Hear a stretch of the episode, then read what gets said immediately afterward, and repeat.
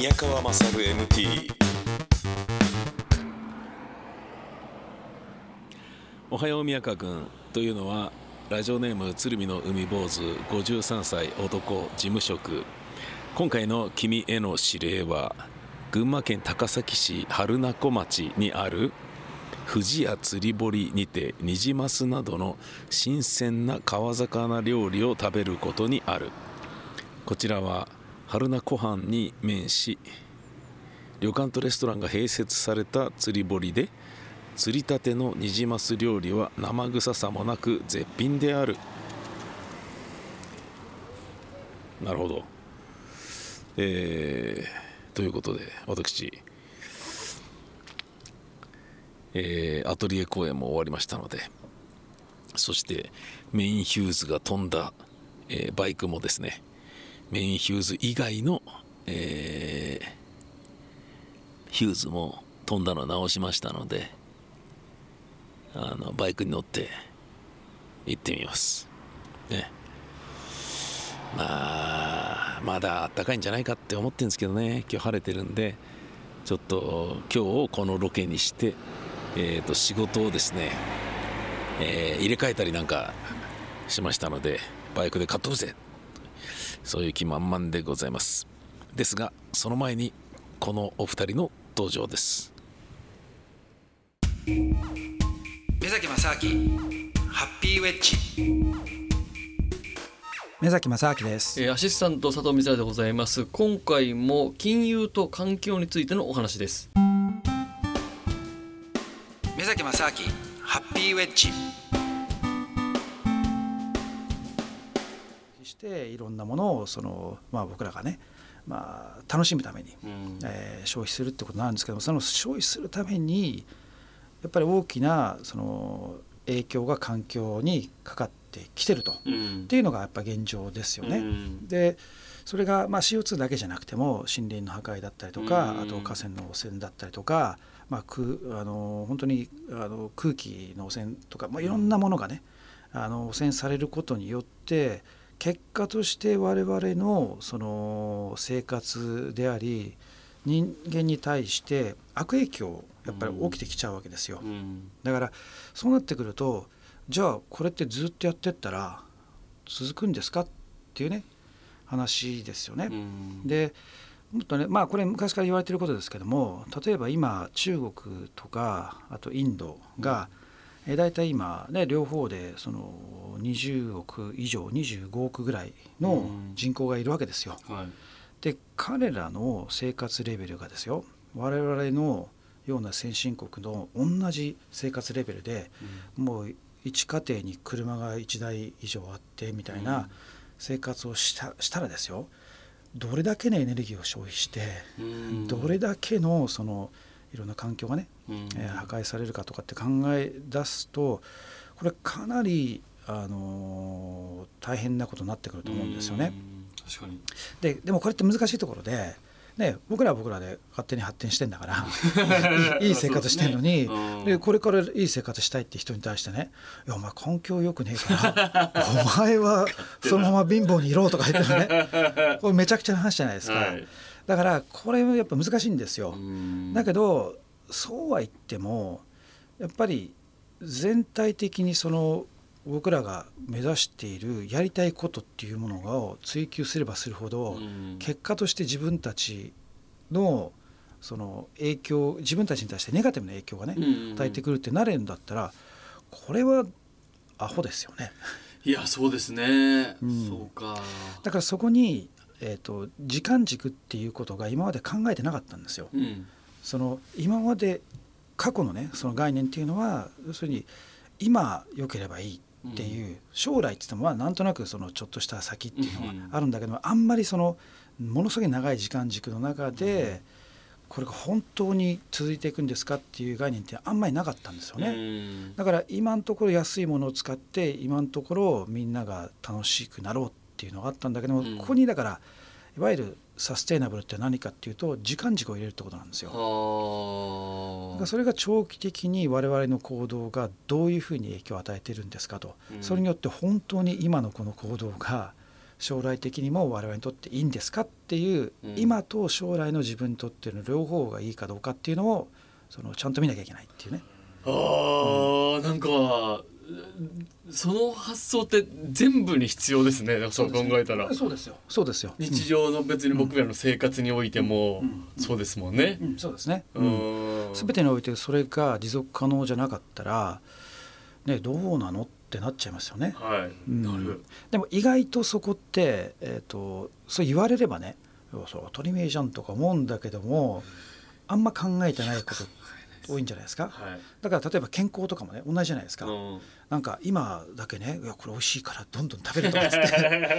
食べてってうん。でもそれがねその甘いもんとかね、はいなんか体に悪いものをどんどんどんどん食ううん食べることによっていやそれ将来的にそれが自分が病気になっちゃってで早死にするとか、あと病気だけじゃなくてもなんかねそのどんどんその自分の姿が自分の思ってるのと違う姿になってくるとか、うんそれ本当にそれ望んでるんですかって言ったら多分望んでないわけですよ。うん。だからで本当にそれをじゃあその不節制をするとかいうことによって最終的に起こってしまうことっていうのをちゃんと考えた上で 今不節制やってるんですかっていうと多分違うじゃないですか、そうですね。うん。うん。考えてないんですよね。今美味しいとか。そう。今だけよ良ければいいじゃんっていうことですよね。はい。そうすると多分今だけいいことによって将来良くなくなって多分不幸になっちゃうっていうのがあるから、やっぱ今も必要だけど将来と両方を同時に満たすようなことをやんなきゃいけないですねっていうのがやっぱりいわゆるサステイナブルっていうのの概念の一つでもあると思うんですよね。あーででそういう中でじゃあその金融のねうん。金融がどう関わってくるかっていうと、はその一般的に金融っていうとまずそもそもどういうイメージですかね？金融はえっと銀行とかがお金をこう貸したりするうんそうですねやつですよね。金融？そうですねうんはい。あの金融機関まあいろいろその銀行とかあとまあノンバンクとかっていう言い方をすることがあると思うんですけれども、えー、と事業性だったりとかそういうその何らかの事業に対してお金を貸し付けるっていうのが一つの金融はいの機能でもあると思うんですけれども、ただ金融っていうとねやっぱりずもうちょっと大きな、えー、と講義の中での,、うんあのやっぱお金の、えーを扱うその一つの、まあ、流れを作っている、まあ、機能だと思うんですよね。そそこってはい。だからいかに、えーその効率よくお金を、えー流すことによって、より結果的にはですよ結果的には我々の生活が良くなるうんはい。という予想のもとにそのお金を流していくっていうのが一つの機能だと思うんですよ。結果的にね。そうですね、例えばじゃああのマーケットとかって言われてるね株式市場とか債券とかいろいろあるじゃないですか。はい。でまあその素人的にね考えちゃうといやあんなのね切った貼ってやっててなんかよくわかんないね。ギャンブルやっててうん。なんだと、はい。っていうふうにも見えるんだけれども、うん。本当はああいうその短期的な利益を求めてで株が上がる下がったとかってやってる人たちがいるからこそ、要するにそのお金がマーケットに入ってくることによって、うん。本当にそのお金が必要なね、まあ、成長のためにお金が必要な企業とかがより、えー効率よく安く資金調達をして、でそのお金を使ってさらに自分たちで投資をすることによってどんどんんせその、まあ、えー企業が成長していくと。うんっていうようなそのいわゆるそのなんでしょうね、えー健全な市場を作るためにはい。ある程度のその投機をする人っていうのは必要なわけですよ。うんでそれが例えばあのアービトラージとかっていうねはい。いわゆる最低取引とかっていうこともあるんですけども、うん。要するに市場の中ではい。これってよく見せたら、えーこれを買ってこっち売ったらなんか瞬間的に儲かっちゃうんじゃないかとかね。あこれとこれ同じものなのになんか違う値段がついてるからおかしいじゃんとかね。ね。出てくるわけですよ。はい。でそうしたらだってまあ簡単な話に例えばウーロン茶1本がねその A スーパー A で同じものがねだってこれ100円で売ってるのが、うん。他のスーパー行った瞬間それがね1,000円で売ったとするんじゃないですか、うん。あれ？と思うじゃないですか。思いますね。でどうどうするかっていうとあじゃあこれ100円のとこでね新鮮に買ってきて、はいはい。1,000円の隣でね900円で売れば。もうもうもうノーリスクでガンガンはい。儲かりますよね。はい。同じようなことがやっぱ金融であるわけですよ。いろんな商品があっていろんなことがあるから複雑に。でそういうのを計算。えこの続きはまた来週です。さようなら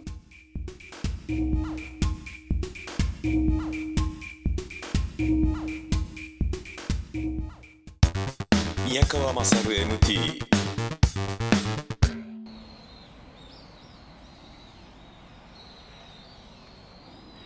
春名湖に着きました。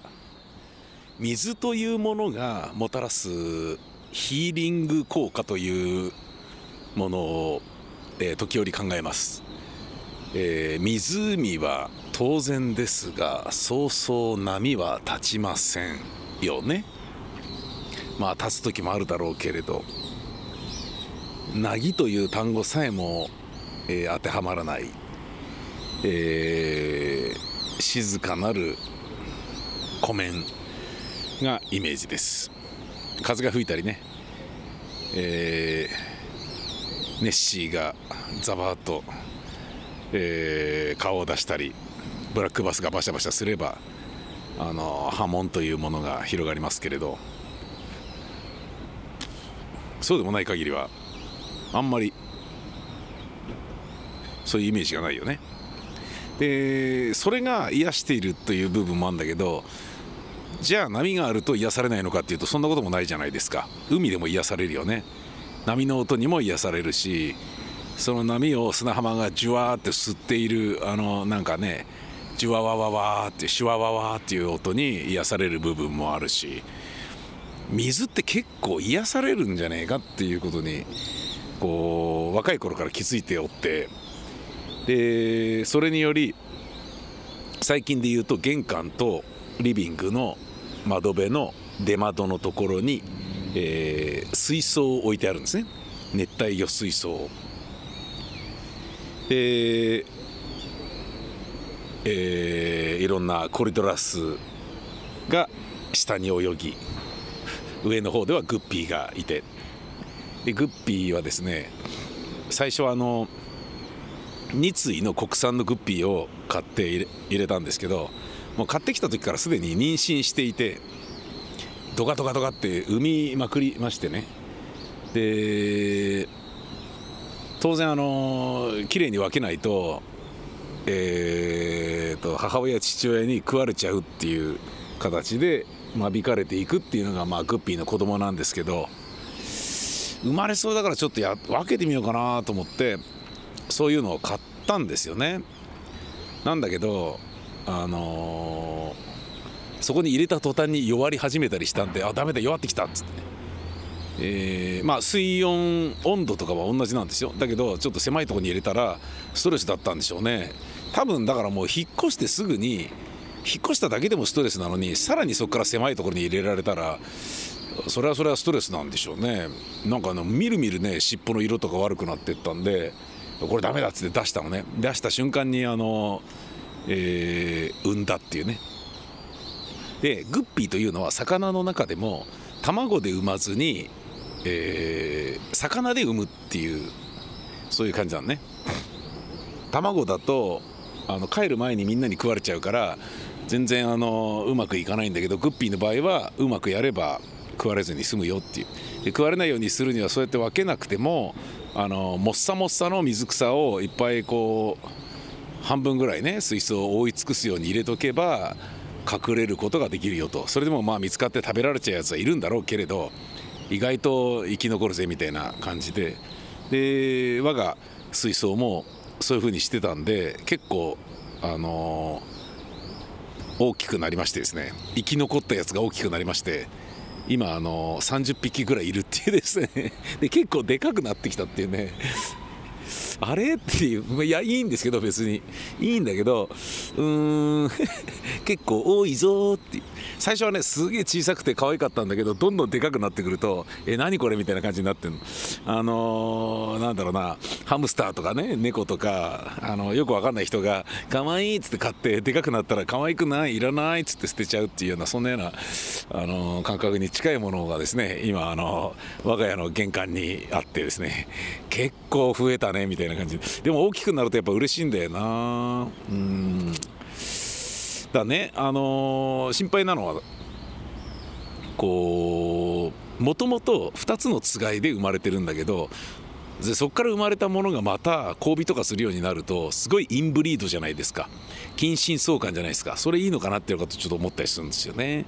さておきその玄関の水のえー水槽の中に魚がいる。その魚が水の中を泳いでいるっていうのを見るのは本当に癒されるんですよね。気持ちがいい。ぼーっと椅子に座って見てられる。僕ん家の玄関はあの折りたたみの椅子が置いてありますからね。何のためかというと座って水槽を見るためなんですよね。もうねいいですよ。本当に。仕事で疲れた時にコーヒーそこ持ってって飲みながらえーつってそれ見てるっていうね。もう気分いいんですよね。でもう一個水の、えー心地よさっていうことで言うとつくばいというのを自分の1階の和室今の、えー床の間につくばいというものを置いてみたんですね。つくばいというのは置物みたいなものなんだけどあの水を下から汲み上げてそう壺みたいになっててその上の部分にちょっとカッパの皿みあのみたいになっててでそこに水が溜まってそれがあえてそのつくばいという、えー陶器の縁を通って下にこう流れるようになってるね。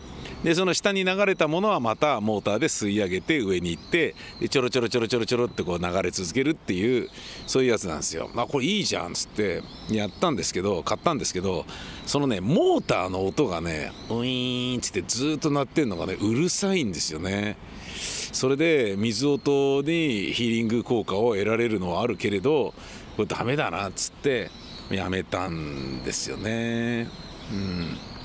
そんな日常の生活の中に、えー水というものがあればそれだけで癒される。だから小さい湯船でね風呂入るよりも銭湯とか温泉行った方が癒されるっていうのともしかしたら通ずるものがあるんじゃないかなと思うんですよね。圧倒的に今この春名湖の目の前の湖畔は非常にいい迫力を帯びていて素晴らしいです。今からですね、えー釣り堀富士屋でしたっけ、えーちょっと行ってみて美味しい川魚料理を食べてみたい。そういうふうに思っております。宮川勝 MT えー群馬県の榛名湖に来ました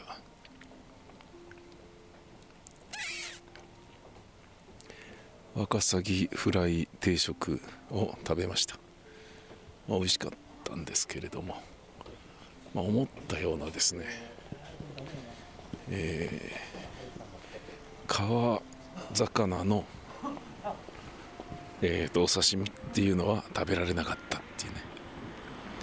あのーまあ来てみて気づいたんですけれども、まあ、季節的に川魚の刺身やってないんじゃないかって。意外と普通にですねカツカレーとかワカサギフライ定食とかとんかつ定食とかそういう感じであまりあの川魚なかったって。ワカサギも湖だし。考えてみたらあの行く前に川魚の料理が美味しいよっていうね。情報を Google 先生から聞いてたんですけれども考えてみたら春名湖って湖じゃねえかと。川じゃないんじゃないっていうね、えーそんな感じです。ボート乗ってる人がいます。カップルもいるしアングラーもいるしワカサギ釣ってるっぽい人もいる。ワカサギもブラックバスもどっちも釣れるっていうことなんですかね。春名湖は。そして人は乗っていないけれどあの足で漕ぐであろうスワンのボートもあります。うんまあ平日なんで割とおとなしい感じ。空いてていいんですけどね。でやっぱライダーかあの老夫婦のえー、なんですかね。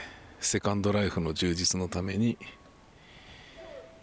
えー旅行に来てるプチ旅行に来てるみたいなそんな感じの夫婦が23組いましたね。おっさん一人でライダーっていうのは僕だけでしたね。悲しいですね。いや悲しくないですね。別にね。充実してますね。えー一人でブツブツ喋ってますね。それも充実してますね。今あの歩いてる人と目があったからあの移動することにしましたね。恥ずかしくないですね。全然ね。充実してますね。野良猫が寄ってきましたね。なんか睨んでますね。喋っちゃダメよって言ってるのかな。寂しくないですね。充実してますね。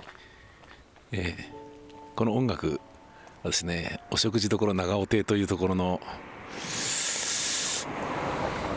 よくわかんないあれですね。あいらっしゃいませどうぞとか言われちゃったっていうですね長尾亭からね。えーあのもうご飯食べた後なんでいいですっていうね。すごいなんかあの店の中からわざわざおばあさんが入り口まで出てきてガラガラっと開けて「いらっしゃいませどうぞ」って、えー言ってるっていう感じでしたね。というわけで私はえーわざわざ来たのに川魚料理を食べることができずにすごすご帰ることになりそうな宮川勝です。宮川勝 MT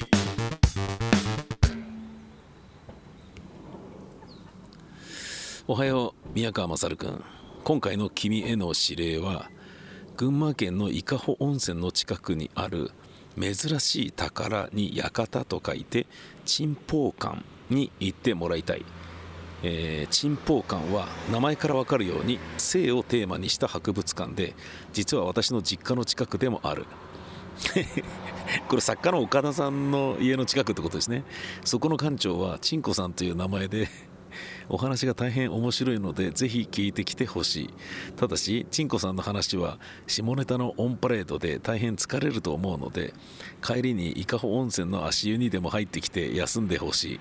ただし湯冷めして風邪をひいても当局は一切感知しない。このメッセージは自動に消滅しないのでちゃんと持ち帰って処分するように。なるほど。わかりました。えー、なるほどね。夜更かしの会の作演出の、まあ、コント作家の、えー岡田さんがですねこの家に、えー近くにこう珍宝館っていうのがあるということらしいのでじゃあそっち行ってみることにいたしましょう。珍宝館。まあねセックスがテーマのねあのそういうところっていうのは結構いろんなとこあるんですけどあ女の子が女の女の子が3人。出てきました。今チンポー館まで来てるんですけどね。女子が3人、えーチンコみたいなマイクを握ってるおじさんっていうふうに思われる、えーとりあえず行ってみましょう、宮川勝 MT えー今チンポー館に来ております。撮影 OK ということで録音させてもらってますくり歩いてね。ということなのですが。えー、とですね。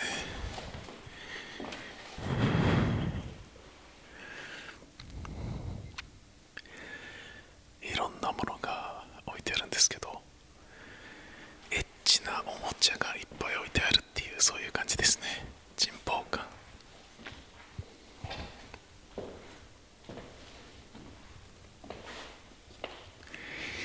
えーお雛様のような人形だけど下から覗くと思いっきり正気が、細かく描かれている。そういった人形とかですね、えーおちんちんのおちんちんの格好形をした石とか木とか女性自身のあそこを模した模型とかものすごい数あるんですよね。えーあとですね全然関係ないあの池波市のとか堺和子のですね和服の写真があったりとかですね。昭和の奴隷縄化粧。とかね。まあだからダン・オ526のポルノのポスターみたいなものとかがあったりするっていう。えー、っと。ちなみにあの解説がつく場合は1400円で今日は解説がないから1000円ねと。いうことみたいです。なんだこれ。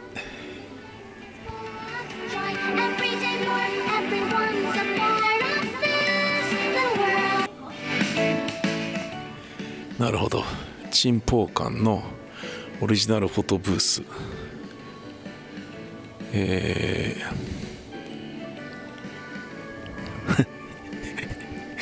ー。なるほどね。えー。プリクラがですね珍宝館のおばあさんのあのえー一緒に写真が撮れるようなものがあるらしいですね。最高級ダッチワイフの世界。ダッチワイフがいっぱい並んでて。えーなんかね六本木のペットショップのようなガラスの中に入ってるからね。すごい怖いです、えーめっちゃ怖いですねこれね。で怒谷長介みたいに「よっ!」って挨拶してるダッチワイフがいてですね。挨拶されても困るなっていう感じですね。ここはなんだ？大正後期昭和初期のアダルト写真。貴重って書いてありますね。宮川勝 MT いやー行ってきました、えー、珍宝館。何なんだよ珍宝館って。あのー今日はですね、えー、と2箇所に行ったんですけれどどっちもですねあのまた空振りという。俺結構空振り多いですよね。行ったら空いてないとか。あの川魚のねえー料理も食べられなかったし珍宝館行ったのに珍宝館のガイドのおばあさんがいないからなんか1400円のところ400円割引で1000円でいいよみたいな感じになってて。すんごい下ネタをねいっぱい言うらしいんだけどその下ネタをね聞いてなんだったらラジオ日本なんですけれども録音させてもらっていいですか？とかって言ってね話を聞くなんつうこともね考えてたのに ダメだったっていう。困っちゃったな。ええ。ねえ。あの女の人の声がね聞こえなければねもうビジュアルありきのところだからラジオ的にどうなんだよってことなんであの私宮川勝のですねホームページが、えー、宮カラー .info という、えー URL でありますのでそこに貼りたいと思います。ぜひそっち見てください。うーん。すげえ遠くまで来た割には取れ高低し。えーともあれあのヒューズが治って1ヶ月ぶりにバイク乗れてよかったです。